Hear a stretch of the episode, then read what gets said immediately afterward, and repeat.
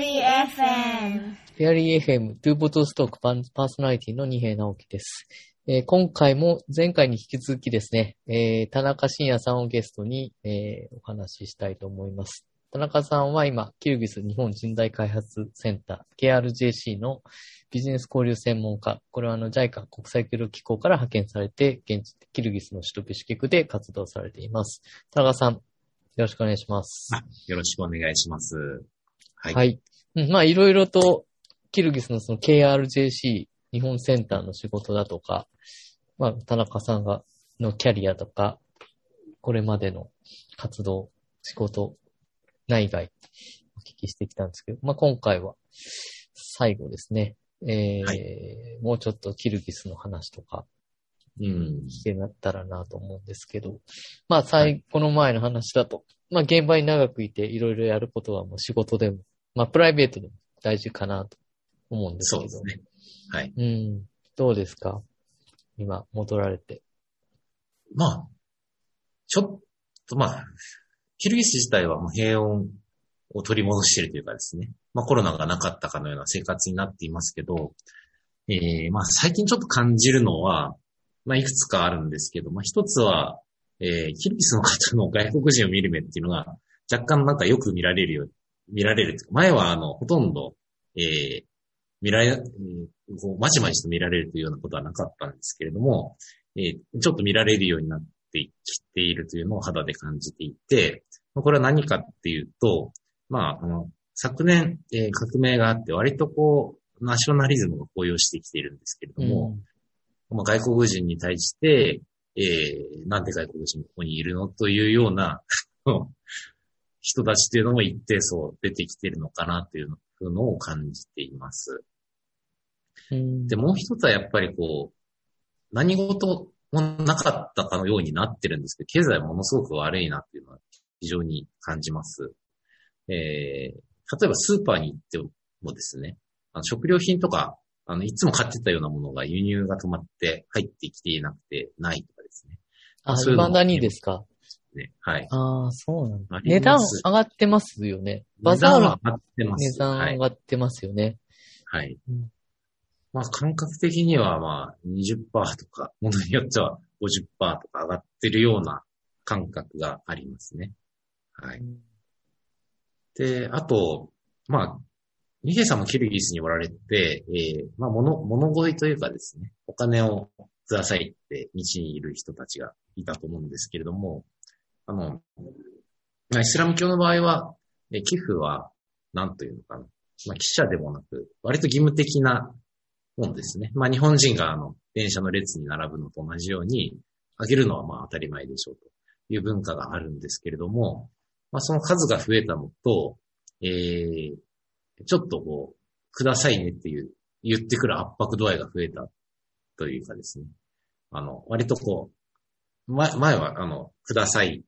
まあ、くれてもいいし、くれなくてもいいし、みたいな感じで、えー、立ってる、待ってる人が多かったんですけど、割とこう、ぐいぐい、あの、来る人が増えているので、やっぱりそういうところに経済悪いっていうのが現れてるのかなっていうふうには思いますね。ああ、そうですか。まあ、ちょっと私コロナ後中アジア戻られてないんで、様子見れてないですけど、まあ、じわじわとやっぱりありますね。うん。まあ、本当はなんか、割と経済悪いんじゃないかなというふうには思いますね。あの、統計上よりはもっと。はい。あとは、あの、我々が思ってたこと、その、出稼ぎ送金がすごい減るっていう、まあ、仮説が、仮説なり、まあ、いろいろね、あの、うん話ありましたけど、統計上はそんな下がってないって聞きますけど、どうなんですかね？ちょっとそこは結構、と、ロシアからバンバン引き上げてきましたので、出稼ぎ送金という話だと、多分減ってるんですよ。見えないですけどね。ただ、あの、あれ統計出てくるのは、えー海外送金なので、まあ、いろんなこのドナーの支援だとか、まあ、いろんなものを混じっての、海外から入ってきたお金っていうことですから、まあ、ま、真水というか、出稼ぎ送金自体はまあ間違いなく減っていると思います。ですよね。うん、減らないってことは多分ないと思うんですけどね。うん。はい。ウズベク、タジク、キルギス。まあ、これはあの、まあ、キルギス限らず、中央アジア全般っていうか、うん途上国全般っていうか、統計が本当に当てにならないので、まあ実態がその、公表資料からは見えにくい。まあ、特にそのキルギスの場合は、6割とかグレーエコノミーな世界って言われているので、えー、まあ、統計上には本当に現れてこないですね。そうですよね。そこちょっと統計の落とし穴ありますよね。はい。うん。うん、そうですか。うん、まあ、キルギス、うん、どうぞ。すいません。ということで、まあ、街自体は平穏取り戻している風でありながら、まあ若干そのコロナのダメージっていうのはかなり大きいというのは感じますね。えー、まあ特に、あの、日本センターでビジネス、ビジネスセミナーですね。あの、ビジネスやられてる方向けのサービスっていうのを提供してるんですけども、やっぱり、そういう状況にないので、えー、なかなかこう、将来に据えて、えー、人材育成をして、というところにお金を振り分けられる会社っていうのはかなり減っているっていうのも実態としてはありますね。うん、なるほどね。まあ、あとはそのキルギスは、まあ、中央アジアの中でも自然、風光明媚な自然、まあ、石くくり湖っていう琵琶湖の7倍ぐらいでしたっけ、はい、まあ、非常に有名なリゾート地である湖と、はい、あの湖と、あとまあその、国内どこ行っても3、4千メートル級の山脈がどの地点にも見えるっていう、まあ、すごいトレッカーたちの聖地的な、裏聖地みたいになってるんですけど、まあコロナで人がこ、これ、去年はまあ来れなくなったですし、今年もどうなるかですよね。今年もきっとそんなにツーリズムはもう壊滅ですね。うんないです、仕事は。そうですね。はい。で、 domestic tourism っていうと自分の、うん大体も持ち別荘に行くか人の借りるかという感じですからね。そうですね。うん。まあ、その、キルギスの方って夏に何が何でも石くくりに行くと、で湖で遊ぶという、えーことを考えていて、まあ、昨年もあのパンデミックの最中ですら、地元の人はみんな湖に行って遊んでいましたね。そうですよね。まあ、ビシュケ、首都ビシュケから4時間、3、4時間でしたっけ ?4 時間ぐらいかかりますね、車で。あのまあ4時間ぐらいで、あの、うんちょっとはね。まあでもその距離を行くわけですね。うん。そうですね。うんあの、まあ、何がキルギスいいって、眺めがいいですしね。あの、うちの窓からも、すごい、えー、まあ、6000メートル級の山々が見えますし、本当に綺麗な場所だと思います。あと、なんていう、綺麗さが、自然の厳しさっていうのはあるんですけど、まあ、カザフスタンのように、ななんていう、過酷な自然というのではなくて、やっぱりこう、豊かさを感じさせているような美しい自然というところが、まあ、非常に気に入っているところですよね。うん。うんそうですね。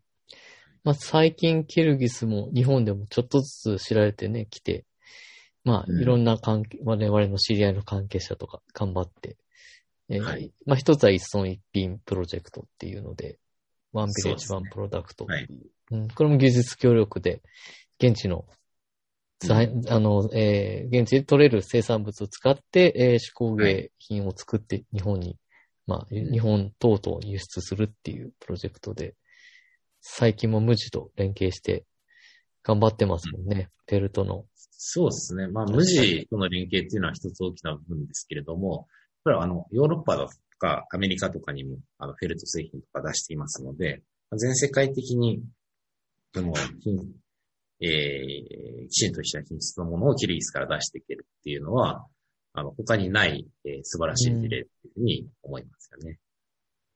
ですね。まあ、あとは日本ではキルギスの蜂蜜ですかね。有名になってきて、はいなと思いますけど。昔は、成城石で売ってるやつも1500円ぐらいで、まあ大した、あの、いい商売でもなかったんですけど、今はもう3倍ぐらいに値段が上がって、まあ輸送費を差し引いても、なかなか商売、商売として成り立つような形にはなってきています。うーん、あそうなんですね。あそはいそれちょっと価格のは知らなかったですけど。そうでしたか。なるほど。まあでも同じことを考えちゃう人がものすごくたくさんいるので、まあ、蜂蜜以外のものできちんと出していけるようなことを考えれたらいいっすよね。うーん。あの、アプリコットだとか、イチジクのドライフルーツって、やっぱり品質いいと思うんですよね。あの、他の地域と比べて。特にイチジクの、えっ、と、南部にある固有種なんですかね。あの、すごい大きいイチジクのドライフルーツが、すごく美味しくて、えーまあ、そういったものを日本に出していければ、まあ、非常にいいんじゃないかなとは思います。うん。なるほどですね。キルギスに限らず、中央アジアも、もっと、まあ、ウズベキスタン、カザフスタン、ええもっともっと日本にこれから物が来れるようになるといいなと思いますけどね。一つ、まあ、事例を一つずつ、物を開拓っていうか、ブラッシュアップしてくれるようになればなと。まあ、キルギス本当にあの、二平さんも住まわれていたのでよくご存知と思いますけど、非常に住みやすいですよね。まあ、食べ物美味しいですし、まあ野菜、肉、乳製品美味しいですし、まあ人も、まあ、えー比較的親日的というか、えーすぐ仲良くなりますし、あの、すごくおもてなししてくれますよね。まあ、それは遊牧民の文化もあるので、ということだと思うんですけれども、おもてなししてくれますし、まあ非常に風光明媚で、なんか、もう天国に近いような 場所なんじゃないかと思う時もあるぐらい、すごい美しい国ですので、まあ、多くの人に知ってほしいですし、もっともっと日本人の方に出てきてほしいですね。まあ、ちなみにあの、検疫の関係で言うと、えーもう国内、キルギス的にはあの日本から来てもあの隔離なしで OK なので、ただ72時間以内の PCR の陰性証明っていうのは必要ですけれども、普通に入ってくれる環境にはある。なるほど。はい。あ、それの情報は大事ですね。うん。まあ、JICA はあの、自主規制というか、10日間、えー、自宅で待機してから、まあ、職場にうん、行うんくような感じにはしています。なるほど。フェアリー FM!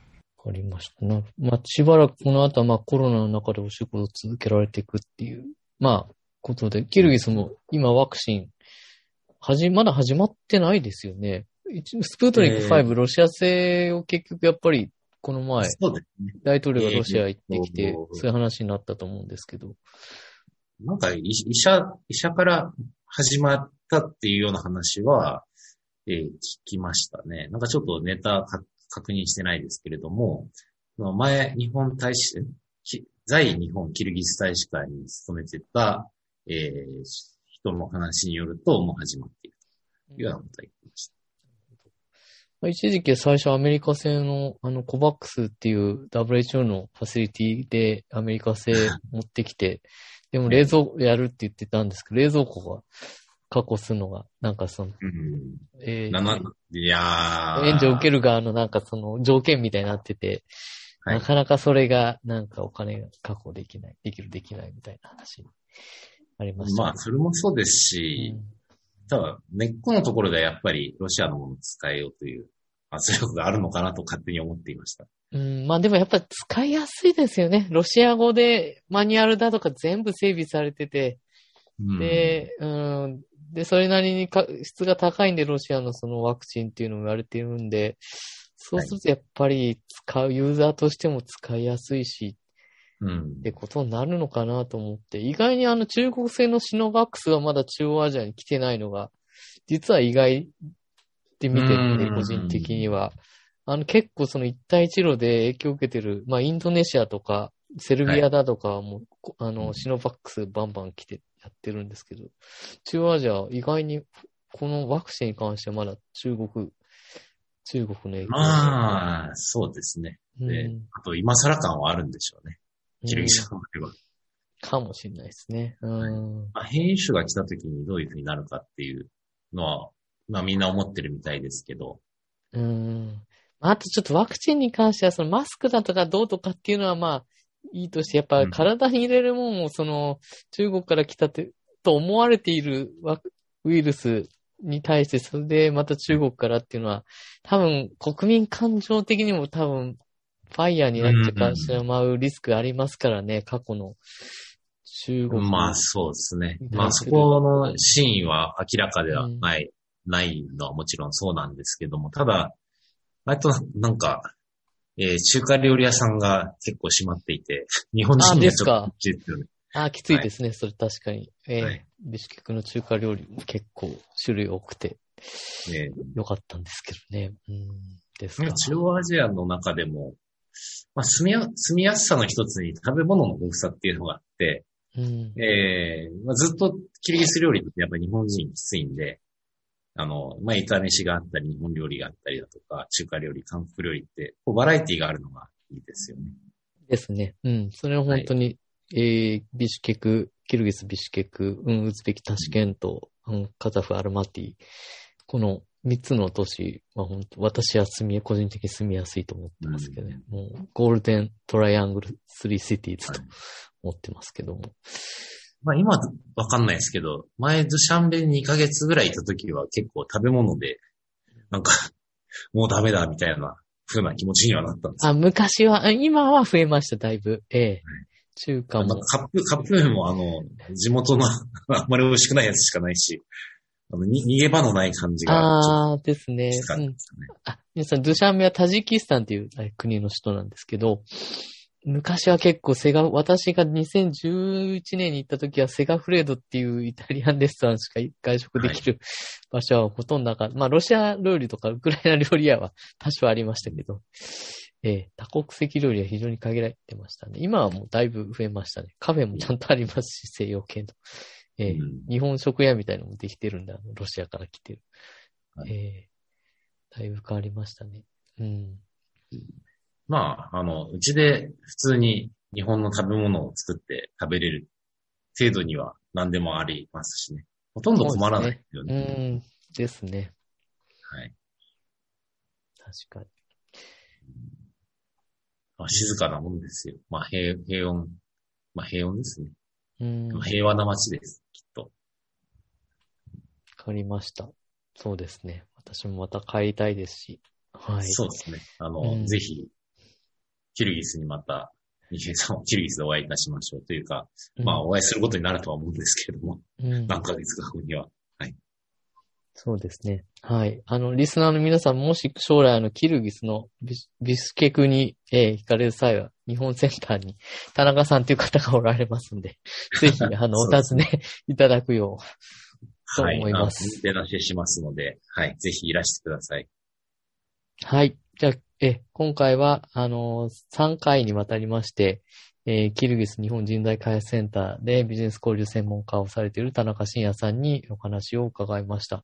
田中さん、本当にありがとうございました。あの、引き続きお気をつけて、お過ごしください。フェアリーエフムトゥーボトストークパーソナリティの二平直樹でした。また次回もよろしくお願いいたします。Fairy FM